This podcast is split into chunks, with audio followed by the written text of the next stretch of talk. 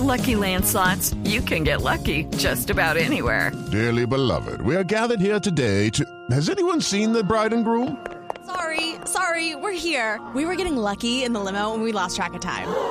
No, Lucky Land Casino, with cash prizes that add up quicker than a guest registry. In that case, I pronounce you lucky. Play for free at LuckyLandSlots.com. Daily bonuses are waiting. No purchase necessary. Void where prohibited by law. 18 plus. Terms and conditions apply. See website for details. En un foro de Azocapitales, el ministro de Justicia, Wilson Ruiz, propone que el Estado colombiano pague, asuma la cuota alimentaria de los condenados por este delito, básicamente los padres irresponsables. Dice él que sería más barato tener al condenado en la calle trabajando y no en la cárcel en este momento de coronavirus y de problemas. Señor ministro de Justicia, ministro Wilson Ruiz, buenos días. Eh, hola Néstor, un saludo muy especial a ti y a toda la mesa, por supuesto a toda la opinión pública que nos escuchan. Gracias, ministro. ¿Cómo es exactamente, cómo sería su idea, ministro? ¿Excarcelar a todos los padres irresponsables y los demás pagamos las deudas? Sí, eh, gracias Néstor por esta oportunidad que tú me das para poder explicar al pueblo colombiano. Te quiero hacer una breve introducción rápidamente. Nosotros actualmente en Colombia tenemos 132 establecimientos de orden nacional que nosotros llamamos los ERON, con capacidad para albergar 82 mil internos aproximadamente. En este momento estamos desbordados. Es decir, tenemos 99 mil y también tenemos 22 mil en las estaciones de policía. Quiere que tenemos más de 37 mil actualmente desbordados. En todas las visitas en las regiones que yo vivo haciendo, me he encontrado con muchos casos, lesiones leves, entre ellos que tú acabas de mencionar en asistencia alimentaria. El país tiene que acostumbrarse, sobre todo en la instancia, en la instancia alimentaria, que cada interno, sin importar el delito que haya cometido, nos cuesta 2.400.000 pesos. Estos irresponsables que no le dan de comer a los niños, yo considero que nos saldría más económico como Estado. Primero lo que acabas de mencionar, la pandemia y el coronavirus. Segundo, el hacinamiento carcelario. Tercero, los costos que esto demanda. O sea, la idea que nosotros tenemos como Estado, que la estamos promoviendo y tratando de articular muy bien, es que haya un deshacinamiento carcelario.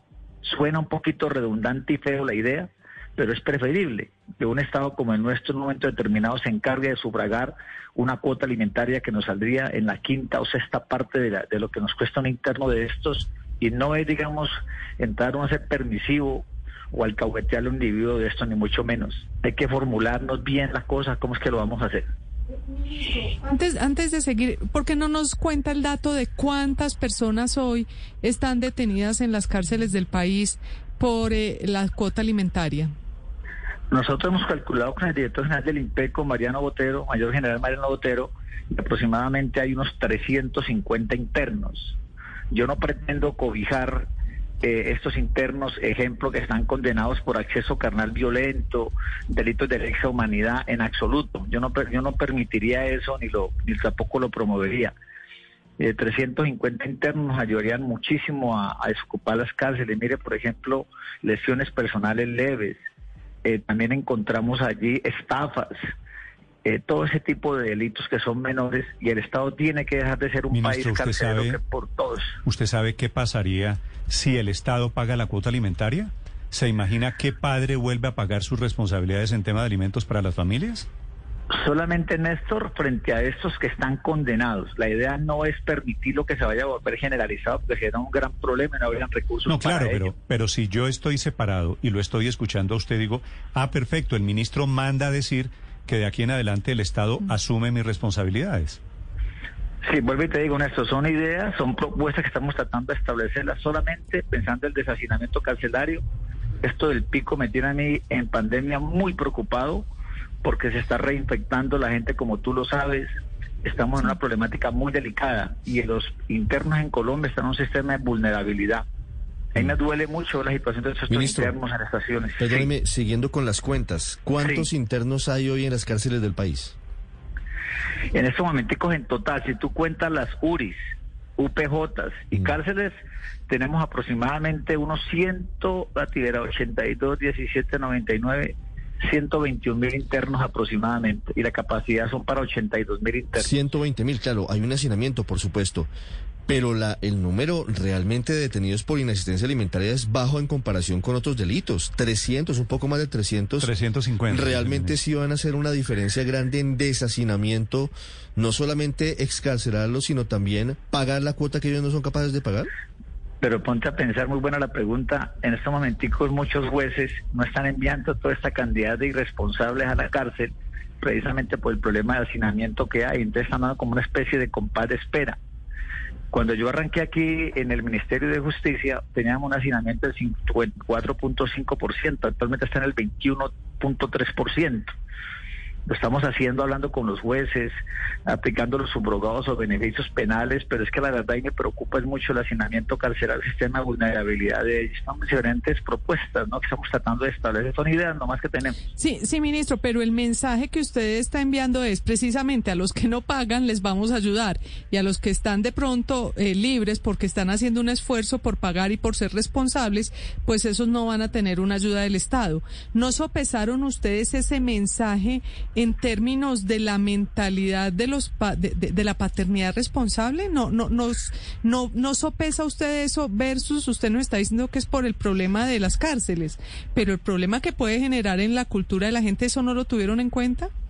Vuelvo y te digo, simplemente es una propuesta, es una idea que estoy madurando, como de la manilla electrónica, ya estamos elaborando el, el decreto para que los internos también lo paguen para determinados delitos. Eh, vuelvo y te digo, aquí el problema de salubridad es muy delicado para ellos, a pesar de que hemos avanzado en el 61% de las vacunaciones en contra de los mayores de 60 años, el problema que veo adentro de las cárceles está muy, muy delicado. Ministro, pero si es un problema de salud, vámonos entonces a donde estén los números grandes, porque finalmente son 350 personas por cuota alimentaria de, de 40 mil que necesita usted terminar sacando, porque dice que hay 121 mil internos y la capacidad es para 80 mil. Luego ahí todavía le está sobrando un montón de gente. ¿De dónde los va a sacar y qué va a hacer con el resto? Sí, eso es lo que estamos estableciendo. Estamos tratando de, ahí con todo el conjunto de política criminal del Ministerio, cobijar varios delitos, lo que te acabé de explicar delitos como lesiones personales, estafa, inasistencia, o sea, hacer un, bloque, digamos, de delitos que, tenemos que hacerlo. Yo siempre iba diciendo que, que esto infortunadamente es un país carcelero. Algún día el país tiene que pensar una última ratio, digamos, es decir, la persona va a la cárcel siempre y cuando ya la condena esté lista para hacerlo, pero aquí simplemente con un sindicado le estamos metiendo a la cárcel frente a delitos menores. Hay delitos atroces que eso sí de entrada la detención va porque va pero tenemos que empezar a pensar como un país diferente porque estos establecimientos públicos de nosotros no dan más abasto frente a tanta y tanta delincuencia. Mire, haya dado una estadística, yo ayer en Cúcuta, han matado casi 1.800 venezolanos, ahora que hablaban ustedes de Venezuela mientras escuchaban antes de pasar aquí al aire. 1.800 venezolanos han muerto violentamente aquí en Colombia. Quiere decir que el colombiano es territorial también y tampoco va a permitir que estas personas vengan aquí a ocasionar un daño también contra ellos. Mm. Entonces es una preocupación lamentable. ¿Cuál es el delito? Que ver, hay 1.250 internos aproximadamente en las cárceles de Colombia venezolanos. Y las que más tienen mm. venezolanos son las de acá de, Cúcuta, donde yo estuve el miércoles. Ministro, ¿cuál es el delito diferente a este, al de la cuota alimentaria o irresponsabilidad, impago de la cuota alimentaria? ¿Cuál es el delito por el que hay más presos hoy en las cárceles? Néstor, esa cifra me queda un poquito complicada, pero te voy a dar una cifra que te va a dar un poquito como de escalofrío. Tenemos más de 15 mil internos, ejemplo, que han sido, eh, están sindicados y condenados por acceso carnal violento y muerte contra niños, esto no tiene ningún tipo de rebaja, como todo el país lo sabe. Sí. Lo otro, pues si tú me lo permites, luego te paso el dato. 15 pero 15 mil es... Sí, no, pero pues, buscaba, buscaba entender por qué usted se fija en este delito de la inasistencia alimentaria y no en otro que de pronto produzca más presos o más condenados o más gente en las cárceles. Sí, hay, hay lesiones también, hay eh, lo que te ahorita hace un momento, estafas, eh, hay unos delitos que estamos, repito, tratándolos de establecer para ver si finalmente lo hacemos. Entonces, que construir una cárcel, Néstor, como lo que uno permite, le encantaría, puede tardar cuatro y cinco años. Lo que estamos haciendo nosotros modulares, eh, que es lo más práctico, que hay que extender la cárcel, lo hacemos en 10, 12 meses. Mm. Sí, Por es que le, alcalde y gobernador le, están haciendo. le, preguntaba cuál es el delito de mayor ocurrencia, porque yo sospecho que debe estar relacionado con el tráfico de drogas, con el microtráfico. Y entonces, eso tampoco, si uno se pone, se, pone a escarbar por ahí, entonces termina diciendo, bueno, liberemos a los que están acusados de tráfico de drogas también para arreglar el problema carcelario. No, yo tampoco lo permitiría, y te digo, lo que estoy buscando son delitos leves, porque a mí tampoco me gustaría, a veces la gente se confunde conmigo, yo no estoy buscando impunidad en el país. La política del presidente de la República es castigar fuertemente estos delitos de hurto calificado, eh, ley 30 o estupefacientes, delitos de lesa humanidad, eh, violadores de niños y todo eso, yo no lo, yo no lo permitiría, ni siquiera lo, lo lanzaría como una propuesta. Haciendo cuentas, ¿cuánto le cuesta al Estado esta propuesta suya? O le costaría, ¿no? Porque Sí, es una idea y- apenas. Y, y cuánto, de cuánto sería la cuota? De, de lo que diga el juez. En cada caso particular es distinto, por supuesto. Sí, hombre, mira, yo consideraría que cada interno nos cuesta dos millones cuatrocientos mil pesos con las cuentas y el, el, el sostenimiento, es que había que mirar también... Dos millones cuatrocientos mil pesos mensuales, dice usted. Cada interno sí nos cuesta a nosotros como país. Y usted dice, es más barato pagar lo que hizo el señor que mantenerlo en una cárcel. Entonces lo que yo digo es que en un momento determinado, desde esos condenados, les saldría al Estado mucho más barato, ejemplo, sacar una cuota de 500 mil pesos y sostener a ese niño mientras el condenado logra ubicar trabajo y que ella entre, digamos, a regresar esa plata al Estado. Te repito, son propuestas que apenas estamos tratando de establecer. Pues de todas formas se presta para abrir la discusión, señor ministro. Gracias por explicarnos sus ideas. Que tengan muy buen día, Néstor, y, y cuídense mucho. Lucky Land Casino asking people what's the weirdest place you've gotten lucky? Lucky? In line at the deli, I guess? Aha, in my dentist's office. More than once, actually. Do I have to say? Yes, you do. In the car before my kids' PTA meeting. Really? Yes. Excuse me, what's the weirdest place you've gotten lucky? I never win and tell. Well, there you have it. You can get lucky anywhere playing at LuckyLandSlots.com. Play for free right now. Are you feeling lucky? Purchase necessary. Void where prohibited by law. 18 plus. Terms and conditions apply. See website for details.